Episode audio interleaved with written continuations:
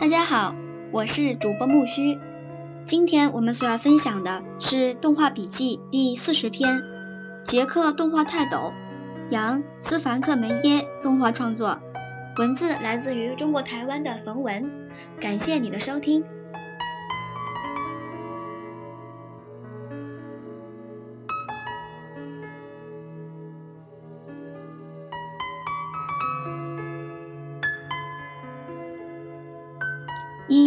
杨斯凡克梅耶作品的特点。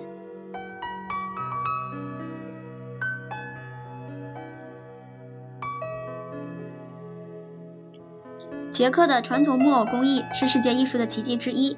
早在杨斯凡克梅耶的作品闻名之前，我们就已经被捷克木偶动画的不可思议所震撼了。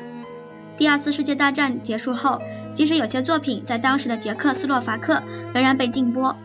捷克木偶动画王国的名声却已经传遍全欧洲乃至世界。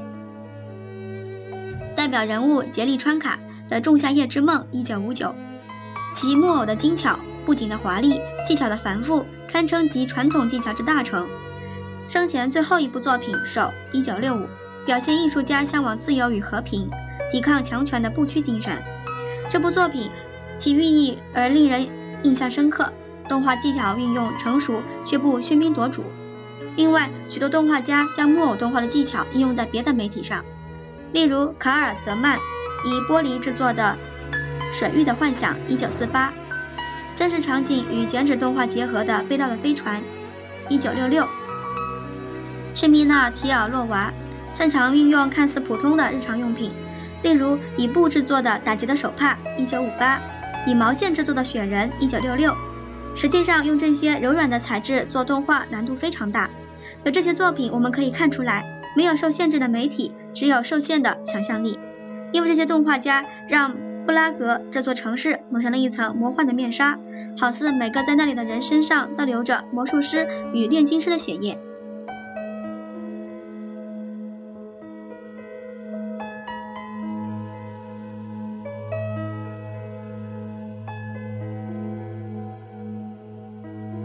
很明显的，杨斯凡克梅耶在发扬过去两个世纪以来的捷克民间木偶艺术的丰富传统，但是他对木偶电影的定义比起吉利川卡或者卡尔泽曼要广泛得多。不同于前几位、前述几位动画家古典优美、传统叙述的动画作品，杨斯凡克梅耶常常沉浸在究竟诡异、荒诞、超现实的氛围之中。在他大部分的作品里，混合了实拍、偶、实拍。定格动画技巧，并且它它们还被交错运用着，像手绘动画、玩具、木偶、泥土、纸牌、傀儡；天然物像石头、建筑物、动物骨头、蔬菜；日用品像牙膏、牙刷、鞋子、鞋带等等，还有真人，都在杨斯凡克梅耶的巧思下成为动画的主角。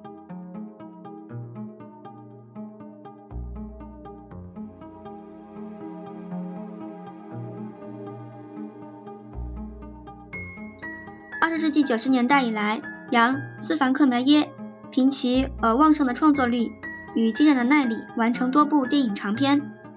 一九九四年的《浮士德》，一九九六年的《极乐同盟》，两千年的《树荫》，两千零七年的《疯狂疗养院》。杨斯凡克梅耶已经得到世界上广泛的赞誉，成为动画界的大师泰斗，捷克电影史上最具创意和影响力的导演之一。有学者站在作品的荒谬感。和意义社会意义上，将他与同是出生于布拉格的卡夫卡相提并论。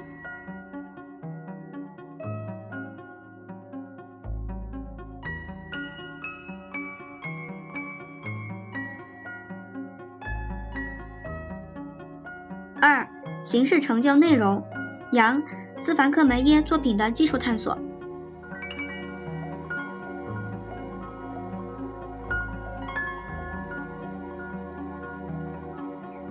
尝试各种素材，杨斯凡克梅耶的动画真是几乎用尽了所有可以想见的素材，像纸面素描动画、纸牌、木偶、玩具、悬丝傀儡、天然物像石头、老建筑物、老旧建筑物、动物骨头、泥土、蔬菜、日用品像牙膏、牙刷、鞋子、鞋带等等，甚至还有真人。这些素材的选择绝对不是漫无目的的。首先，斯凡克门耶强调他他们的材质与纹理，这种视觉上的第一印象对于渲染故事气氛、塑造超现实的空空间背景都有着十分重要的作用。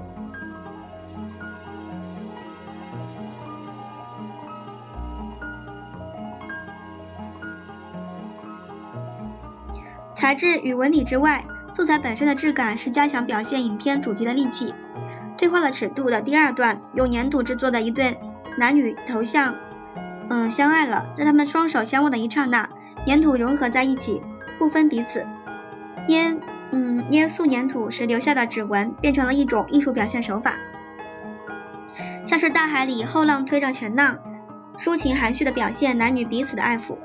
微烘干的粘土黏密柔软的特性，用来比喻爱情里难分难舍的浓情，惊人的把你你中有我，我中有你，你这句话具象化了，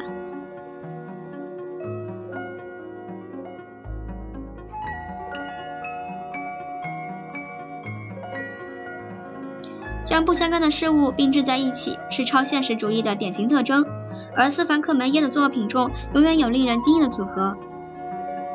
在屋中度过安静的一周里，糖果礼包里的包着铁钉，墙壁上伸出的舌头，柜子里流出的粘土，午后的早，午后的午餐中的棋盘上的石头，留声机上的蜗牛，棺材和天竺鼠中木偶与河南猪在同一个舞台上演出。这种制造超现实气氛的技巧是容易模仿的。至于选择什么对象，放在什么环境，则是艺术家对其潜意识的阐释。这些被被制。嗯的事物，并置的事物彼此之间好像没有关联，又存在一些荒谬的共同点，使人遐想。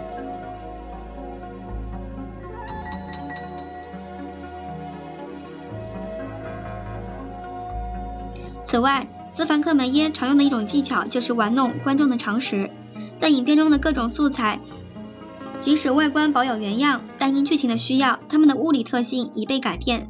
例如，公寓里的铁丝像鞋带般绑住了门；鸡蛋砸碎了瓷做的容器；石头的游戏里面从水龙头中流出的石头；石头像面包一样轻易被压成渣；对话的尺度中，纸张把铁器压碎等等。因此，看斯麦克维耶的作品，我们永远不知道何时什么东西会活动起来，更不知道它活动起来之后是不是它应该的样子。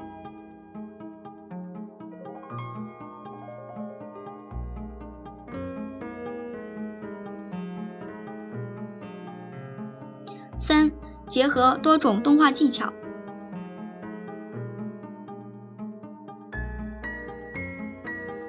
定格动画 （Stop Motion Animation） 是通过逐格的拍摄对象，然后连续放映，从而赋予任何能想象到的对象生命。这种动画形式的历史和传统意义上的手绘动画 （Cel Animation） 的历史一样长，甚至可能还更古老。杨斯凡克门耶是定格动画的大师。而他的作品主要有两个特色：一是让对象在现实场景中活起来，拉近了生物与无生物物体之间的距离；二是他用尽各种所能想象和想象不到的对象作为动画素材，并且用创新的动画手段赋予他或他们的个性。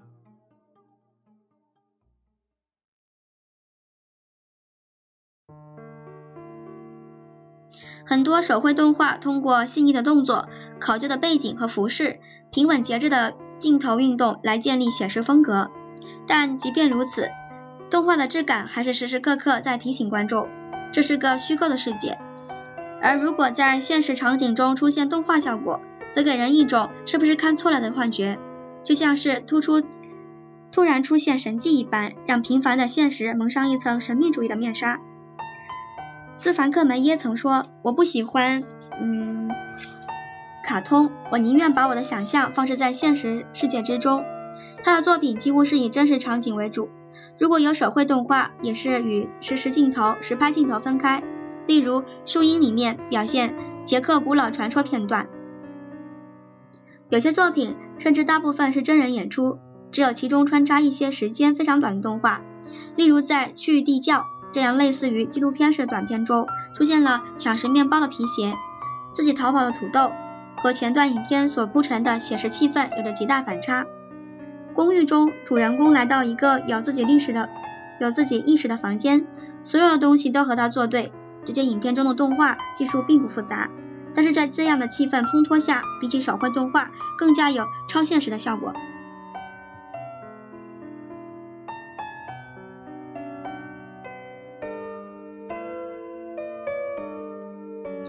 斯凡克梅耶总是能够赋予无生命物不可思议的生命力，即使是生活中再不平凡不过的物件，或是没有想过可以用来做动画的对象，都能变得栩栩如生，极富个性。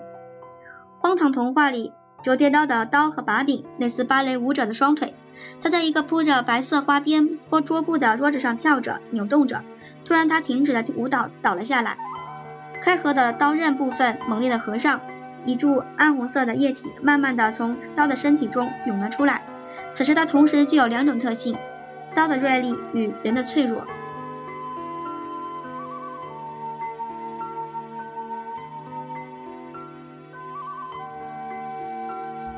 同时，这部影片里画有帆船图案的积木，随着每一块嗯微的快些的移动，居然模仿出船在海上浮漂浮的动感。虽然有许多人尝试以积木来制作动画，但没有人像斯凡克梅耶这样利用图案与形状之间的巧妙搭配，做出如此形体合一的新颖效果。与之相较，加拿大国家电影局 （MFB） 的动画作品《积木》是在积木不同角度的面上画分解的动作，利用移动积木的角度创造出动画的效果。这在动画技术上就过于传统简单，缺乏令人振奋的新观念。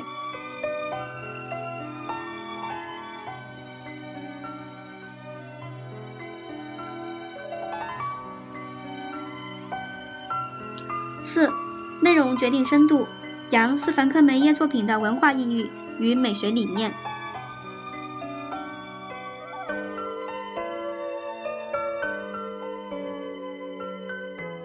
杨斯凡克梅耶的作品制作技巧的复杂精细，想象力的狂放奇异，情节的离奇荒诞，都别具一格，令人震惊。风格并非只是技巧，它同时包含了作者阐释世界的观点。与影像的独创性，斯凡克梅耶所创造的虚拟世界里，处处都透露出他的东欧民族血液和对人性精辟的剖析。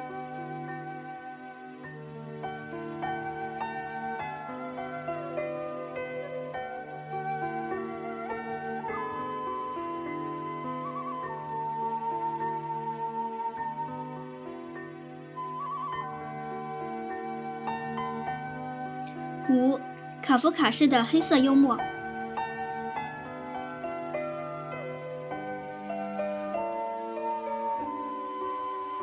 法国的电影笔记这样评论斯凡克梅耶：对于人生超现实的悲观阐释，这文学巨匠卡夫卡可以和斯凡克梅耶相提并论。这两位在同一土地上成长的艺术家，在作品上有着所见略同的相同气质。他们同样用写实的手法描绘荒诞不经的故事。把现实环境荒诞化，把发生的事物虚妄化。虽然形式诙谐幽默，但是蕴藏在深处的却是对政治、对人性最沉重的批判。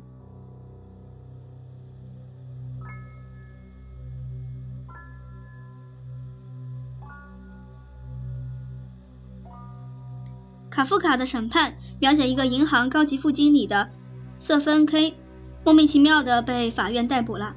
奇怪的是。法院既没有公布他的罪名，也没有剥夺他的行动自由。K 起先非常气愤，在开庭时大力谴责司法机构的不公，并且相信这一切只是弄错了。但是随着案件一直拖延没有结果，日益沉重的心理压力促使他主动去关心案件的进度，并去为之四处奔走，再也无心于工作。最后，K 只得到这样的结论：法律一经对某人提出起诉，他就认定你有罪。故事的结尾可以被两个穿着黑礼服的男人带到荒地处死。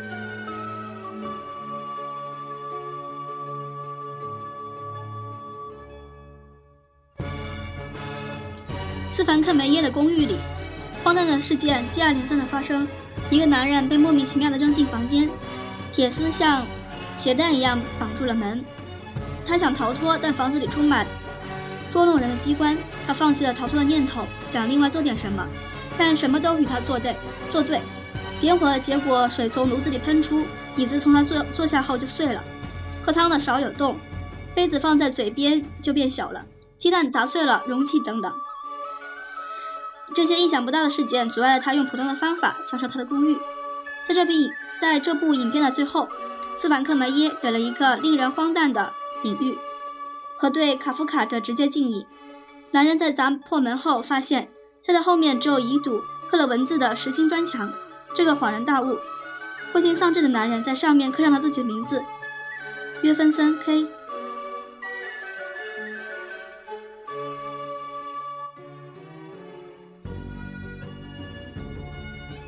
没有动机，没有逻辑，跟随着自身的欲望前进。前面是未知的黑暗，但是任何人和物都有有意无意的阻拦。仿佛世界被一个看不见的黑手所控制。我们可以说，这是斯凡克梅耶对于政治压抑人民的讽喻，但何尝不是人性的欲望给自己的设置牢牢笼，直到毁灭一切欲望方能罢休？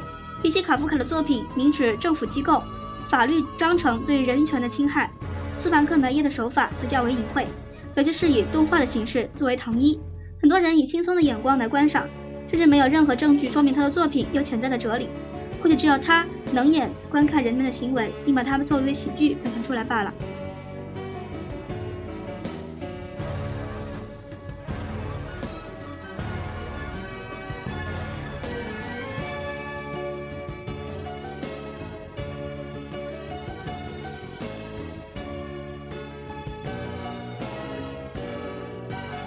六，拥有自主权的物件。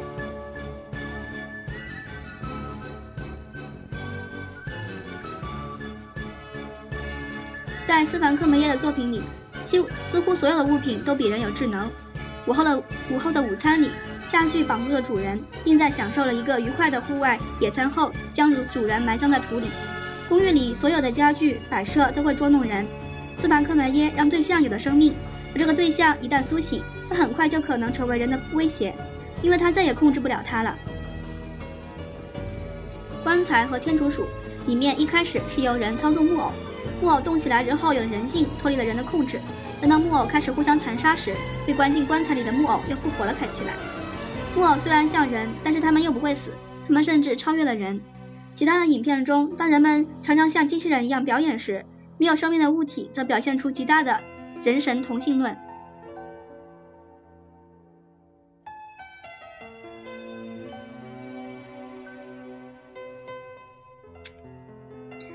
机器自由自动运转，依靠着自己的意念活动。无生命的对象活了起来，他们有自己的娱乐与社交生生活。石头的游戏中，古老的时钟唤醒的石头，他们从水龙头里涌出，欢快的欢快的嬉闹。荒唐童话中，大洋娃娃的肚子像是水果腐烂出的虫虫子一样，生出小洋娃娃。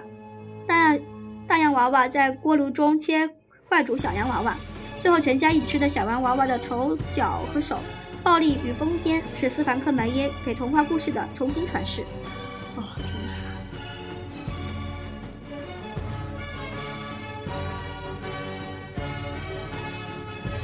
在屋中度过安静的一周中，男人每隔几天就去偷窥一间古老的建筑物，那里的家具、衣物都在自自给自足的生活着。钟摆、地牢和希望，一人跌进密室。一组一整组的巨大机械开始精密的运转，一只巨斧在他头顶开始往下滑动。这个故事改自爱伦坡的小说，原文所描述的战争残留下来残残忍、精密的刑具，在斯凡克梅耶的阐释下成了有心理的巨兽，长久蛰伏着等待猎物从天而降。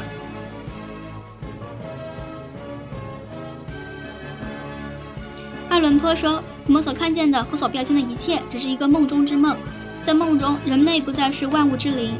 日常生活中再不起眼的小东西都有了坚强的意志，只是它们依然保有冷血的天性。人类因为多愁善感而沦为弱势。斯凡克梅耶用逐格的魔法做到了将滑稽提升为幻怪诞，将可怕发展成恐怖，将机智抛在为嘲讽，将奇怪延伸至诡异神秘。在梦中之梦，我们体验了灵魂深处的恐惧与孤独。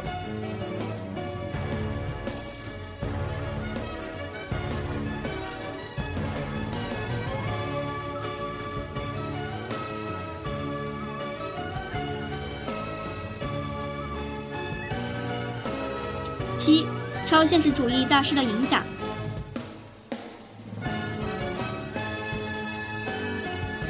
斯凡克梅耶的超现实主义倾向一直是他无基索嗯几乎所有作品里的基本元素。他从许多超现实主义者包括爱伦坡嗯莱维斯卡洛布鲁埃尔和费尼尼那里获取信息和灵感。斯凡克梅耶说在我的文明中在我们的文明中梦是想象的自然源泉但常常是封闭的。在他的空间里，我们发现荒诞性优先于我们的科学理性的体系。老太太烤着煤做成的饼，棋盘上的出现石头，人吃掉餐具餐桌。爱丽丝住在玩偶仙境，更别提那些不该动起来的物件了。”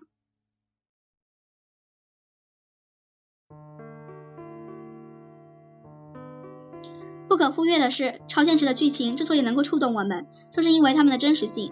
要表现一个真人在跳舞很简单，其实他在他的动作不明显，观众也能容易理解。但是要表现一只刀在跳舞，就必须要将动作模仿的清晰准确、惟妙惟肖才行。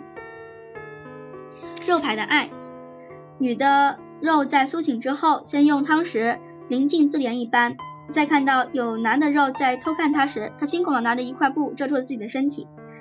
这些类似拟人的动作制作的特别细腻，而且合乎情理，因此在几秒钟之后，观众都被说服，说服这两块肉是有生命的。既然是有生命的，接下来发生什么剧情都可以接受了。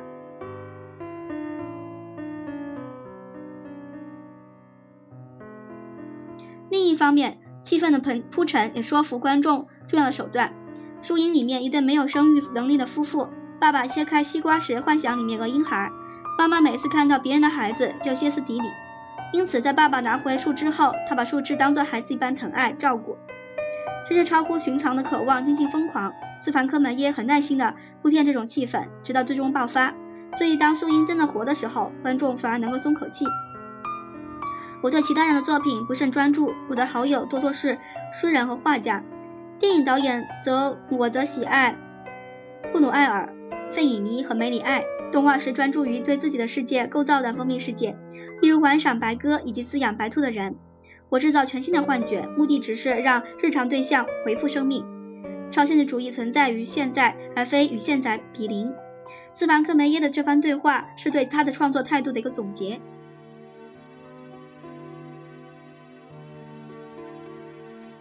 超现实主义的积极意义在于抒发人被压抑、忽略、遗忘、掩盖的情景感情感，破坏不合理的价值观，发掘表现现实之外的真理。超现实主义的宣言：超现实主义是纯粹的心理自动作用，而思想的主动表达是在不受任何理性的控制、任何美学和道德控制的情况下自动进行的。我们相信这两种表面看起来十分矛盾的状态——梦与现实，将成为一种绝对的现实，也就是超现实。如果斯凡克梅耶和布努埃尔的超现实的说法成立，那也就意味着这种超现实将比写实更接近，而且更逼近现实。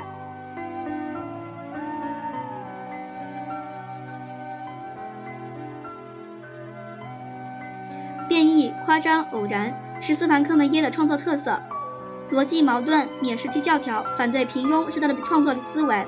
思想的非理性连结运用在电影中而产生难以解释的巨大力量，这是因为它不断的触及观众的潜意识。它的影片和观众的联系更多是直觉上而非理性的层面。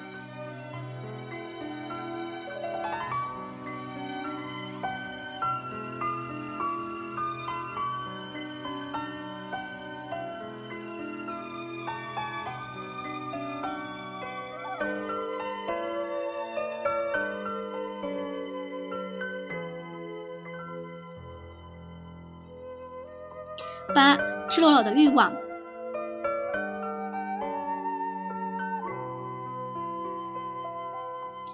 斯凡克梅耶的动画往往探讨人类的动物性，展现人类的潜意识欲望、性欲、恋物癖、口腔期。树荫里每一个人物都代表着一个关于欲望的态度。树荫本身是欲望的产物，它是人类对自然规律的反叛，它本身无错于对意识无善恶标准，只是。可是欲望会无限扩展，被伤害的人只能说自食其果。这部影片有大量的特写镜头，是围绕着食物及人的嘴。很明显的，食物和嘴被隐喻为欲望的两极。极乐同盟描述一群正在在正常情况下性欲不能被满足的人们，只有在怪异的、暴力的癖好或幻想中才能达到极乐的境界。浮士德的改编自歌德古老的寓言：人类经不住诱惑，向恶魔、向魔鬼出卖了自己的灵魂。当他发现这一切是阴谋后，想要逃走却被车撞死。而下一个贪婪的人又落入魔鬼的陷阱。斯凡克梅耶以直接、赤裸裸的方式表达方式，描绘这些人在没有道德、世俗眼光的压力下，肆意的放任享乐，沉浸在欲望天堂中，最后导致疯狂、混乱的结果。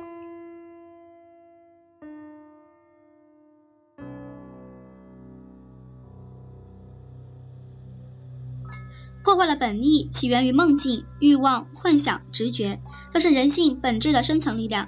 当他们受到社会、意识形态、政治的束缚或压迫，不能实现时，人就会产生怀疑，心态发生扭曲。人类的欲望不分好或坏，只能能不能诚实面对的问题。荣格说，集体无意识将人的性的本，将人本性中存在的欲望、恐惧与盲从，转化成社会行为中一种可怕而又愚蠢的行为。许多超现实作品就是在表达人们本性中的欲望浮现，但在道德法律的规范下难以实现，只能，嗯，叙出诸想，嗯，幻想或者转移对象发泄。毕竟愿望的犯罪不会受到惩罚，而斯凡克梅耶的这些幻想，把动画这个被迪士尼当做儿童产品的媒介，变成了人类潜意识的照妖镜，把这些幻想和发泄赤裸裸地展现在我们面前。有人觉得。困窘，有人则觉得残酷，但总体都会感到一种精神被释放的快感。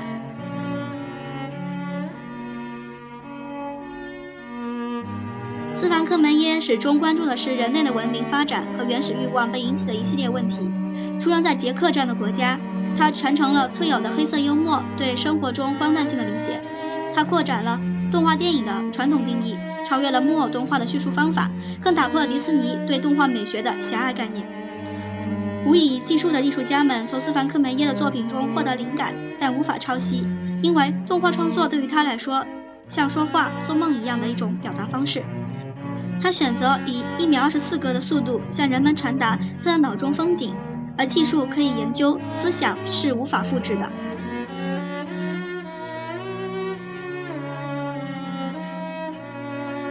第四十篇动画笔记：捷克动画泰斗。杨斯凡克梅耶的动画创作就分享到这了，感谢你的收听。下一期我们所要期待的是第四十一篇动画笔记，从偶动画到三维电脑动画的创作者，英国著名动画导演和角色设计师祖安艾希沃斯动画创作，文字来自于英国的真，嗯皮林。感谢你的收听，我们下期再见，谢谢。